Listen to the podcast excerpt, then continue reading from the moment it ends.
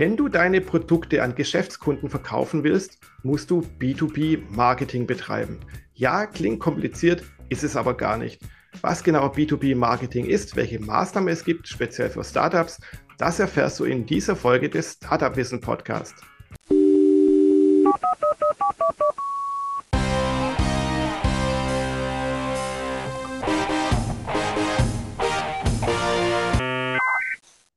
Und herzlich willkommen zu einer neuen Folge des Startup Wissen Podcast. Schön, dass du da wieder dabei bist oder für alle Neuen, die jetzt dabei sind, sage ich schön, dass ihr jetzt endlich mal dabei seid. Heute dreht sich alles um das Thema B2B Marketing, also Business to Business Marketing. Was das genau ist, wie man das anwendet, auf welche Stolpersteine man achten sollte und noch viel, viel mehr, das erfährst du in dieser Startup Wissen Podcast Folge. Und dazu habe ich einen wunderbaren Gast vors Mikro bekommen, nämlich die Maike Leopold. Maike, freut mich sehr, dass du dabei bist. Bitte stell dich doch mal kurz vor. Wer bist du denn eigentlich und was machst du so? Ja, hallo Jürgen, danke für die Einladung in deinen Podcast. Ja, ich bin Maike Leopold und äh, ja, ich wähle mich heute hier von München ein, da lebe und arbeite ich. Und ähm, ich bin seit sieben Jahren selbstständig mit meiner kleinen Agentur Start Talking. Und dieses Wort Start Talking, das ist bei mir auch Programm. Das heißt, ähm, ich stütze, äh, unterstütze B2B-Unternehmen dabei, im Netz erfolgreich zu sein und das halt möglichst dialogorientiert, etwa bei LinkedIn oder auch mit einem eigenen Blog. Und ähm, ich habe in der digitalen Kommunikation schon so einiges an, äh, an Erfahrung gesammelt, auch in großen Unternehmen. War, ich war unter anderem bei der IT-Beratung Entity Data angestellt, später bei Salesforce, bekanntes Cloud-Unternehmen. Ja, definitiv. Und, äh, das Know-how, das habe ich dann mitgenommen in die Selbstständigkeit. Ja, und also zu meinen Kunden gehören viele Mittelständler oder eher größere Unternehmen, sind viele Tech-Unternehmen dabei, ähm, so dass ich zwar keine Start-up-Spezialistin bin, aber ganz sicher bin, dass ich hier ein paar gute Tipps geben kann. Da bin ich mir absolut sicher. Wir hatten es auch gerade im Vorgespräch. Wir kennen uns theoretisch auch schon seit vielen Jahren, aber auch total digital. Also wir folgen uns auf Twitter, auf LinkedIn und so, sehen uns jetzt aber eben bei dieser Aufnahme, die erfolgt über Zoom, jetzt zum ersten Mal. Aber so ist nun mal die digitale Welt, dass man ganz viel kommuniziert und dann auch denkt, man kennt den anderen schon oder vielleicht das Unternehmen schon. Aber es ist ja gar nicht so. Man, wir hatten noch nie direkten Kontakt zueinander. Aber auch das hat ja was mit Kommunikation zu tun, mit digitaler Kommunikation. Und da kommen wir jetzt auch gleich zum Thema B2B-Marketing oder B2B-Kommunikation. Lass uns mal nochmal ganz kurz aufdröseln für den einen oder anderen, der nicht so ganz so firm ist bei den Begriffen.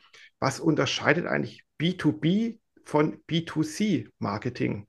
Ja, das sieht so aus, dass ähm, das B2B-Marketing ist natürlich darauf ausgerichtet, Geschäftskunden zu gewinnen oder auch zu halten. Also das bedeutet, ähm, geht da dabei, Dienstleistungen oder Produkte zu verkaufen an andere Unternehmen, die diese dann wiederum bei sich nutzen und integrieren. Ja, und darauf, dabei liegt der Fokus oft so mehr auf, äh, ähm, sag ich mal, technischen oder auch finanziellen Aspekten. Äh, wobei in letzter Zeit auch da das Storytelling zugenommen hat und der emotionale Faktor auch immer viel wichtiger wird, auch im B2B-Marketing.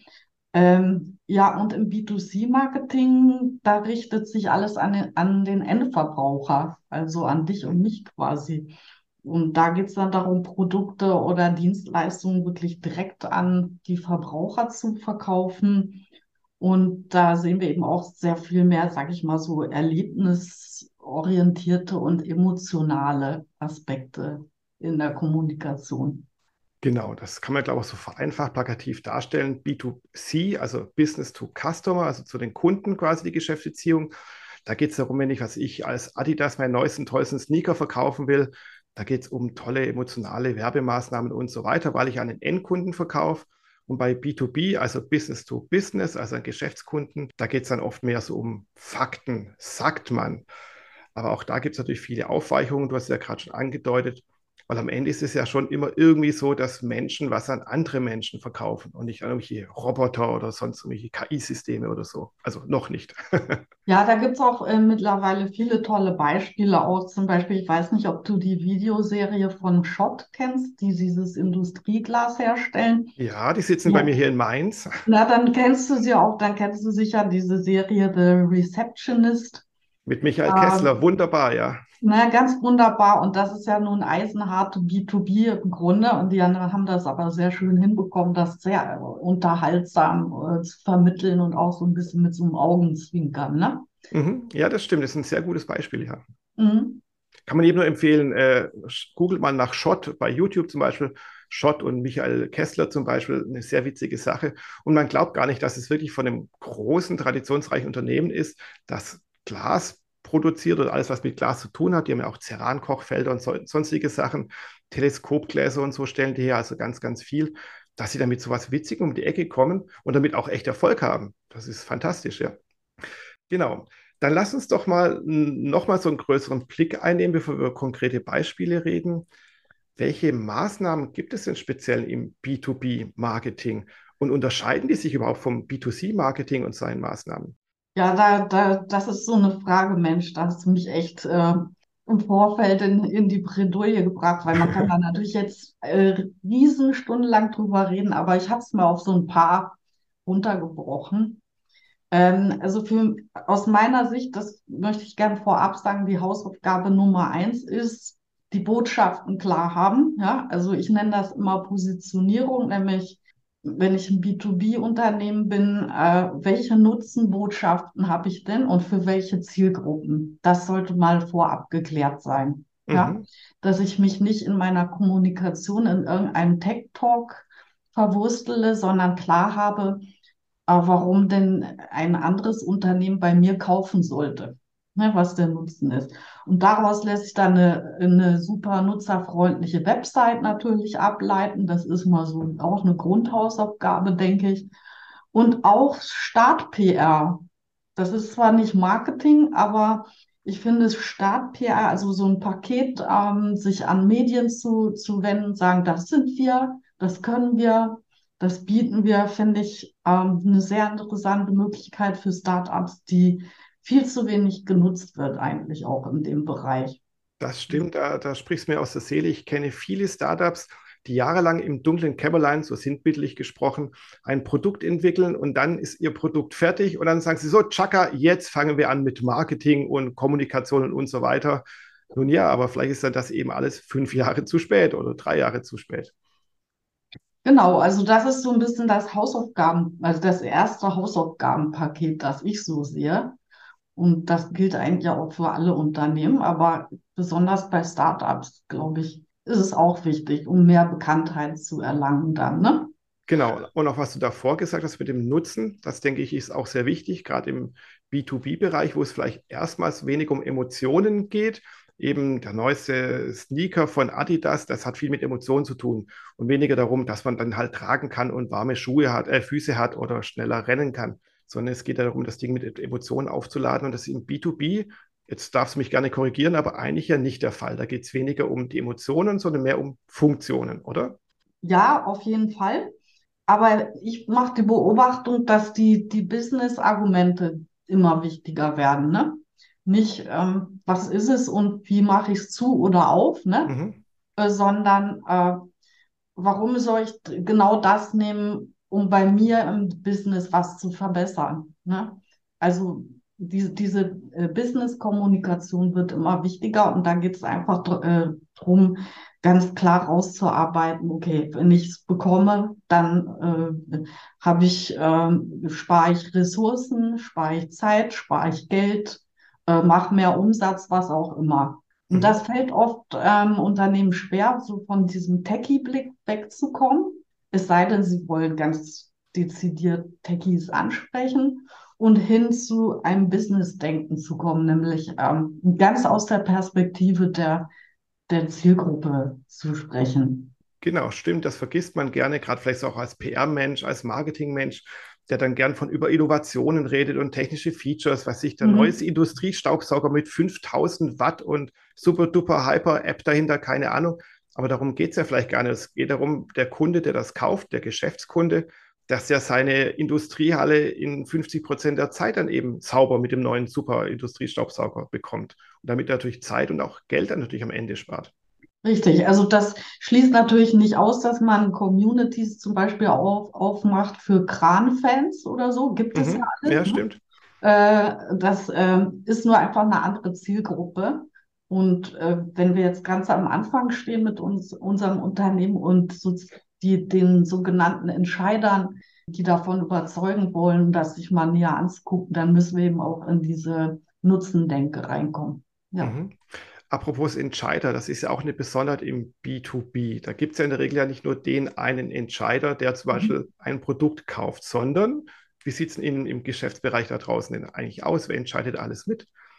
Naja, das ist ähm, ähm, eine gute Frage, Jürgen, weil da, da gibt es tatsächlich nicht den einen. Ne? Da ist da ähm, ist zum Beispiel der Einkauf, ja.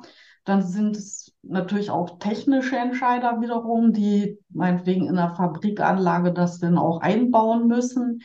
Dann ist die Geschäftsleitung, die dann am, am Ende der Kette auch noch mitreden muss. Natürlich, ähm, ja, hat schon gesagt, glaube ich, Einkauf, ne? Die Mhm, kaufmännische genau. Seite.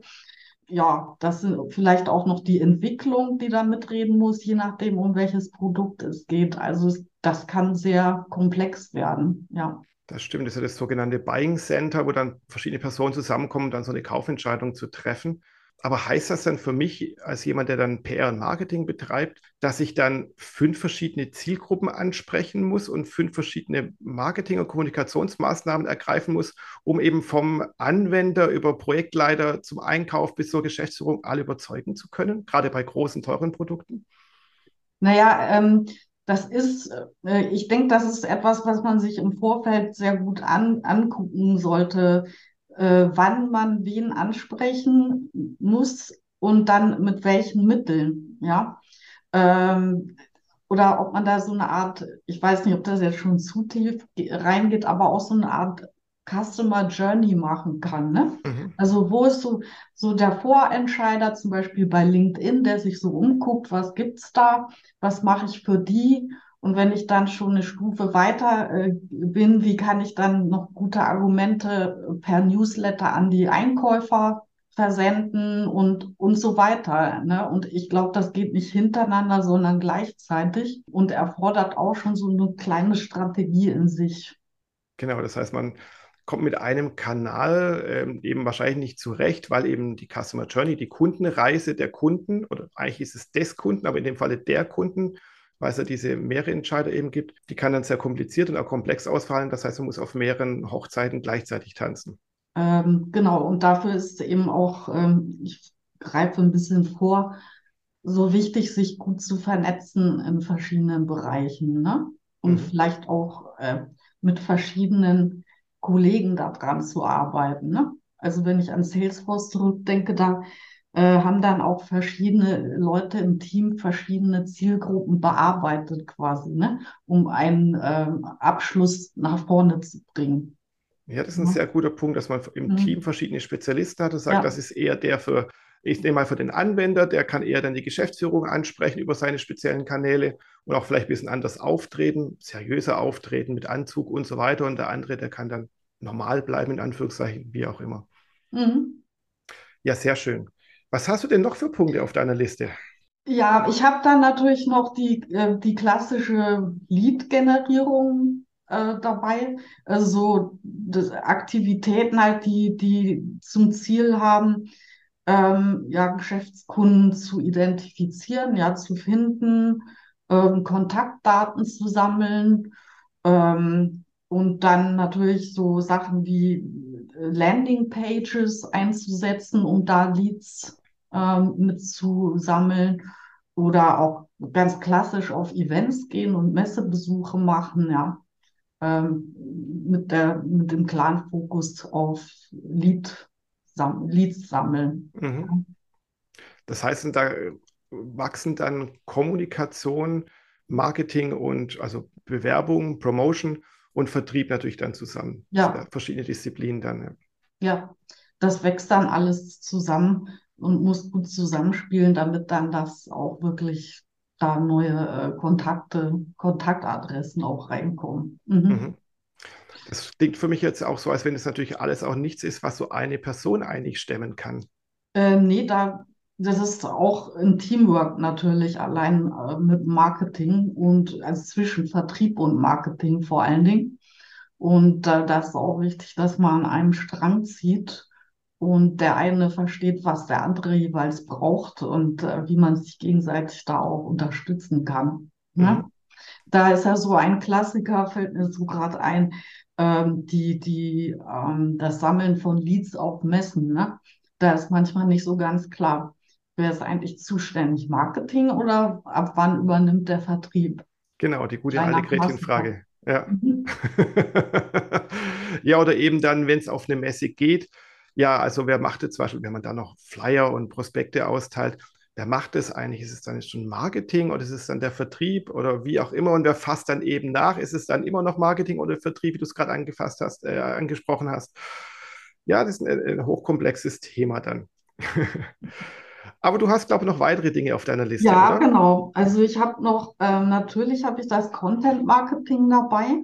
Also Content Marketing meint ja, dass äh, man als Unternehmen mit guten Inhalt, mit relevanten Inhalten Interesse ähm, generiert und Vertrauen schafft, statt irgendwie werblich oder so unterwegs zu sein.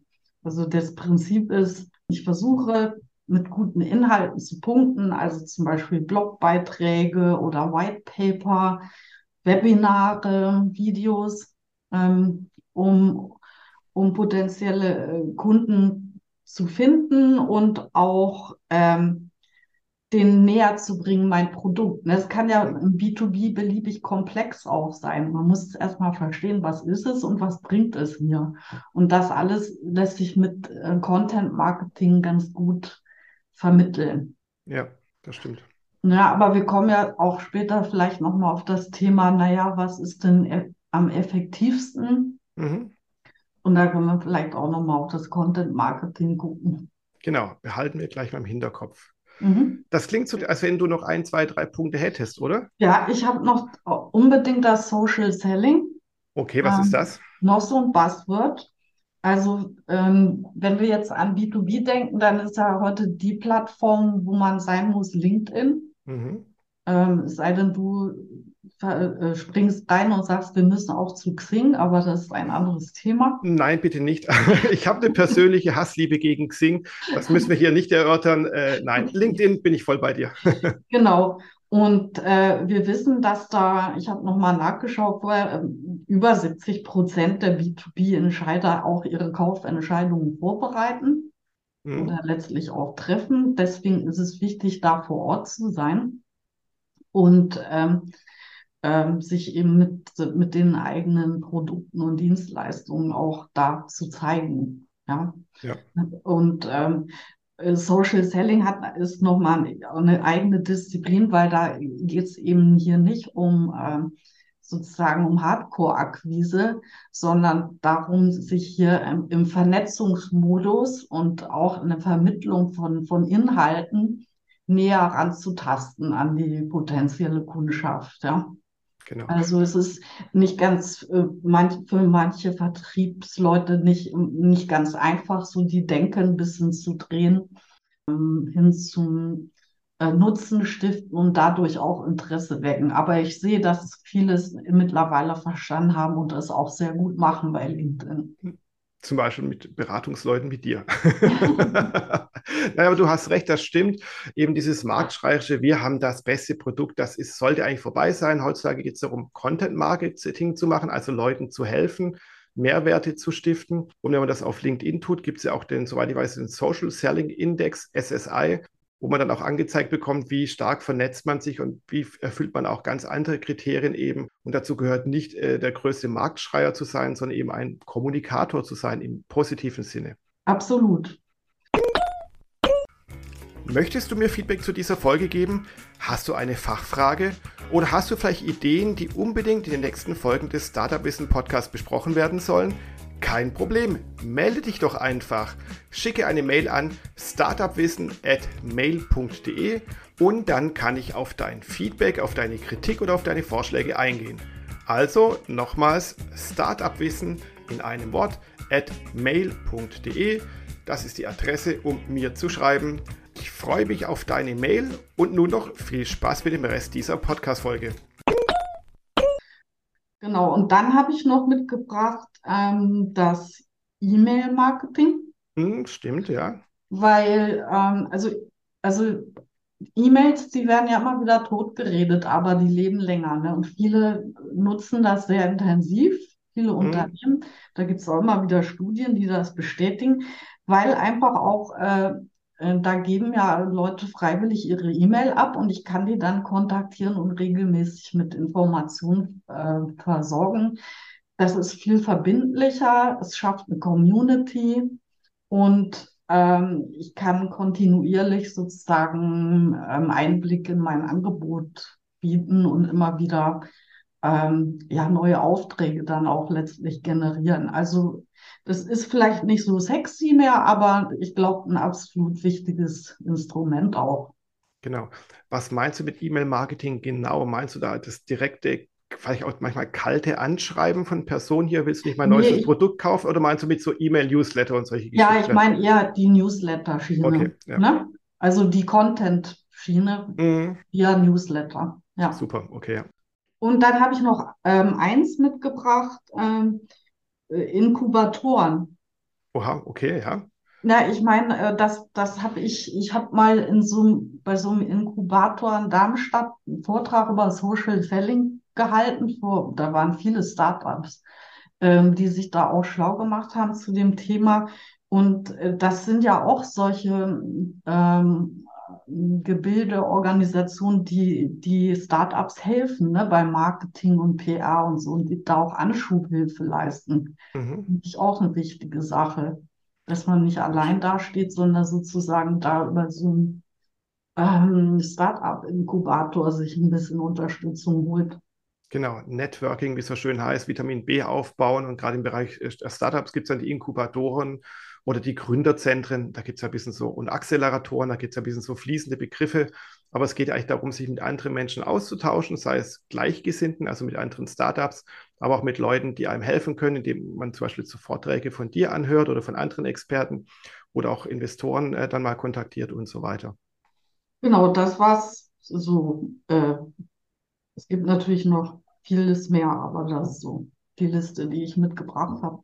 Ja, die ist schon ganz schön lang. Aber du hast es ja vorhin schon angedeutet und das ist auch sehr wichtig. Man muss immer auf die Effizienz achten, denn auch wenn man viel machen kann, heißt es ja nicht, dass es alles zum Ziel führt. Und gerade als Startup oder als kleines Unternehmen kann man ja auch gar nicht alles machen. Da wird man ja wahnsinnig dabei. Ja, das ist das ist absolut richtig. Ähm, das ist auch gar nicht zu schaffen. Auch für größere Unternehmen äh, oft nicht. Ähm, also ich habe mir mal überlegt, was ich möglichst effizient finde, ist äh, tatsächlich das Networking, ja, egal ob live oder digital. Mhm.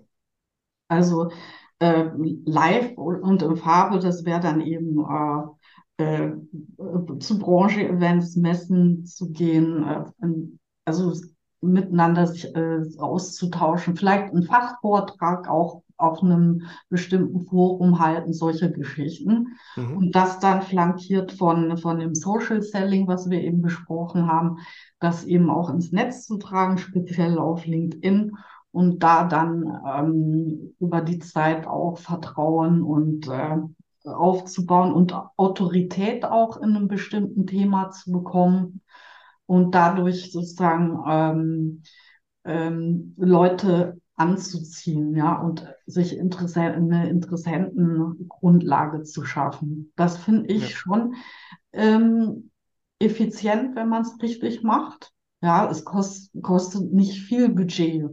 Äh, es, es, kostet ein bisschen Zeit und Ressource, aber es zahlt sich auf jeden Fall am langen Ende aus. Dann, äh, auch wenn vielleicht manche mir widersprechen würden, würde ich auch das Content Marketing letztlich als effizient bezeichnen. Da ist es halt wichtig, dass wir uns ähm, auf unsere Strategie gucken, die wir am Anfang haben. Ja, was will ich denn eigentlich wem sagen? Und dann auch uns entscheiden, auf welchen Plattformen möchte ich denn sein oder worauf möchte ich mich konzentrieren. Ne? Da sagt der eine vielleicht, ja, ich mache einen Blog. Vielleicht sagt der nächste, ne, wir machen ne, jede Woche ein Video oder ähm, dass man einfach auch äh, nicht gleich am Anfang, wie du schon gesagt hast, auf sie mit Gebrüll auf alle mhm. Kanäle, mhm. sondern sich so ein paar Sachen aussucht, wo man dann regelmäßig Inhalte auch bringt. Und ähm, ich glaube schon, dass das sehr wirksam ist, weil man hat diesen sogenannten Longtail-Effekt, ne? zum Beispiel bei Blogs auf jeden Fall. Die Leute finden einen immer wieder zu bestimmten Themen im, äh, bei Google und Co. Und äh, dann kann man die auch immer wieder intelligent wiederverwerten, die Inhalte. Man muss nicht immer ähm, das Rad neu erfinden, sondern man kann immer wieder ähm, Content äh, neu hernehmen, ähm, nochmal von einer anderen Seite darstellen. Und da geht es eher, eher darum, wie gut man organisiert ist. Und wenn das einmal läuft, dann ist es effektiv und gar nicht so aufwendig. Das stimmt und damit kann man da wirklich dann äh, viele äh, jetzt fällt mir der Begriff gar nicht, also man kann auf jeden Fall auf viele Wege halt dann eben äh, viel produzieren, indem man sich, man gibt ein Webinar, das zeichnet man auf, das kann man bei YouTube hochladen, da kann man einen Ausschnitt dafür machen und das bei LinkedIn posten. Man kann einen Blogbeitrag drüber schreiben, wo man dann das Video auch wieder einbindet. Auch das kann man wieder bei LinkedIn, Twitter, wo auch immer dann wieder posten oder in seinem Newsletter versenden. Und somit kann man dann mit einem Ereignis, wie zum Beispiel einem Webinar, unglaublich viele Content Pieces erschaffen. Daran denken viele Leute oft gar nicht. Das stimmt, ja. Oder aus einem Blogbeitrag lassen sich auch viele kleinere Social-Media-Beiträge machen, ähm, irgendwelche Sachen ausklinken und ähm, das ist, das, das, wird gar nicht äh, so, so viel beachtet, sondern Unternehmen geraten oft in diesen Stress, oh, da müssen wir jetzt schon wieder was Neues machen. Und wenn man das von Anfang an clever äh, macht und viel wiederverwertet und so, dann funktioniert das aus meiner Erfahrung sehr gut. Mhm. Ja, das ist ein sehr, sehr guter Tipp, ja. Und dann ähm, habe ich hier noch das ähm, Empfehlungsmarketing. Ja, ähm, was meine ich damit? Ähm, dass äh, mich bestehende Kunden äh, weiterempfehlen, ja, mhm. an andere. Da haben wir jetzt wieder äh, Schnittmengen zu LinkedIn und Content Marketing im Grunde auch. Also bei LinkedIn zum Beispiel ist, ist es wichtig, dass, dass wir uns da auch ähm, Bestätigungen holen, ne? also über Referenzen, da gibt es ja so Funktionen, ich kann eine, eine Empfehlung reinholen. Ähm, ähm, oder was gibt es da noch? Da gibt es diese Skills, wo, wo jemand bestätigen kann, ja, ähm, die sind wirklich gut in dem und dem Thema, dass, dass man damit ganz aktiv arbeitet oder dass man auch Kunden fragt, würdet ihr uns eine kleine Story ähm, freigeben, was wir mit euch gemacht haben und dass es gut funktioniert hat? Sowas finde ich auch sehr wichtig einzusetzen. Mhm. Und ähm, dann habe ich hier noch das Thema Vertriebsunterstützung. Ja. Oha, das klingt nach einem großen Thema. Ja, das ist groß, aber man kann es runterbrechen in so ein paar kleine Dinge, die man für den Vertrieb einfach tun kann, damit die besser arbeiten können. Ja? Mhm äh, zum Beispiel äh, gute Folien machen oder helfen, Demos zu erstellen, ähm, was auch immer da gebraucht wird. Ja. Genau, und am Ende kriegt man dann das sogenannte Marketing, also die Vermischung aus Sales und Marketing. Dazu gab es kürzlich auch eine Podcast-Folge bei Startup Wissen. Einfach mal im Archiv nachschauen, war sehr, sehr spannend, wo wir uns eben über das Thema unterhalten haben, wie man die Silos einreißen kann in den Unternehmen, weil das ist ja oft das Problem, dass wenn so ein Unternehmen wächst und es immer mehr Personen gibt, das ist ja auch bei Startups durchaus üblich, wenn die dann eben skalieren, dann gibt es auf einmal jemand für PR, jemand für Marketing, jemand für Vertrieb oder sogar mehrere Leute. Und auf einmal äh, ziehen die in unterschiedliche Räume und dann fangen an, die Wände eben zu Silo-Wänden zu werden. Und dann kommunizieren die Leute nicht mehr miteinander und dann wird nicht mehr gefragt, du, was kann ich eigentlich für dich tun, damit wir gemeinsam unser Ziel erreichen, nämlich unser Startup voranzubringen, sondern da wurschtelt jeder vor sich selbst hin irgendwie und verfolgt seine eigenen Ziele. Hm, richtig, ja.